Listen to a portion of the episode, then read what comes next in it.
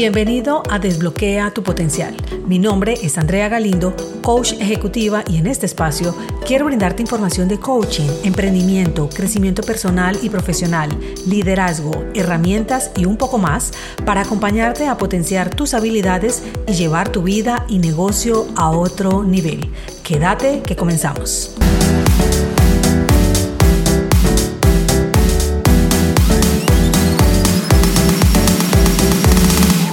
Hoy traigo un tema que poco se habla en las empresas porque en ocasiones ya hace parte de su ADN, por ende se pasa por alto sin pensar los efectos que puede ocasionar y es la culpa. Cuando encuentras a quién culpar, pones fin a la responsabilidad. Y para darle profundidad a esta frase, voy a tomar como ejemplo un acontecimiento que sucedió en el año 2005, en el cual se explotó e incendió la refinería BP de la ciudad de Texas, que provocó la muerte de 15 personas y casi 200 heridos. ¿De quién fue la culpa? de la contraexplosión del motor de una camioneta pickup diésel que se encontraba en el lugar que incendió una gran nube de vapor inflamable que la provocó. Ese fue el parte inicial. Y encontrando el culpable, todo podía haber acabado allí. Sin embargo, al investigar y evaluar el incidente, la Junta de Seguridad Química detectó deficiencias organizativas y de seguridad en todos los niveles de la corporación BP.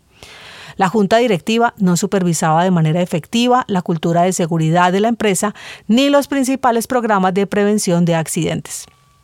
El recorte de gastos, la falta de inversión y las presiones de producción impuestas por la gerencia ejecutiva del Grupo BP afectaban el seguro desempeño de los procesos en la refinería de la ciudad de Texas. Tampoco existía en la refinería una cultura de informes y aprendizaje. No se estimulaba al personal a informar sobre los problemas de seguridad y algunos temían represalias por hacerlo.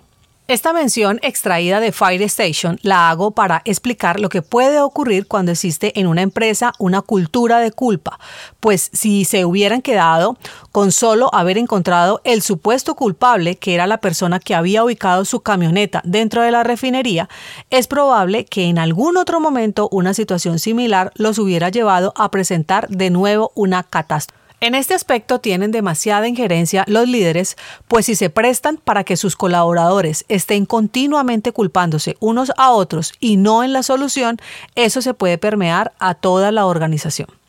Tuve un jefe al que le encantaba encontrar culpables. Esto hacía que se perdiera tiempo y se gastara energía en algo que no iba a conseguir la solución, sino generar un mal ambiente lleno de miedos e inseguridades en el que los acusadores tomaban un gran protagonismo y si la cabeza lo propiciaba, esto no tenía cómo parar. Entonces se encontraban cosas como ¿de quién fue la culpa de no haber cumplido en ventas este mes? ¿Quién tuvo que ver con el pésimo resultado de la campaña de publicidad? y un sinnúmero de comunicaciones que solo ponían a los colaboradores a la defensiva y sálvese quien pueda. Era un alivio no tener nada que ver con uno de esos asuntos y cuando citaban a la gerencia me entraba un escosor de solo pensar que pudiera estar involucrada en lo que ese día se presentara.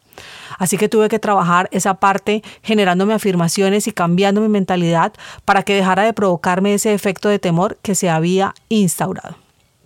Es una tendencia que la mayoría de veces se busque la causa fuera de cada uno de nosotros, así que es mejor descargarnos en alguien más, en vez de aceptar un grado de responsabilidad en determinada situación donde te sientas expuesto.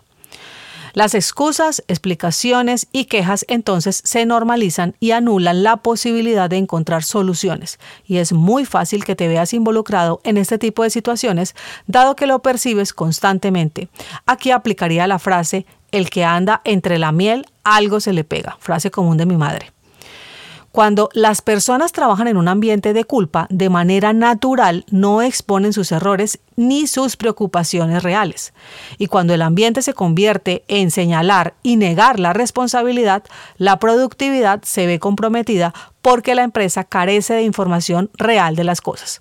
Es complejo así tomar decisiones correctas con información sin profundidad. Donde la culpa permanece, no hay aprendizaje. La mente no se abre a posibilidades y la comprensión es muy baja. Algunos puntos que se pueden tener en cuenta son, primero, hablar en primera persona. Expresiones generalizadas hacen que se pierda la responsabilidad. Por eso se deben evitar expresiones como, es que uno siempre llega tarde cuando llueve, uno o yo. Habla por él o por todos.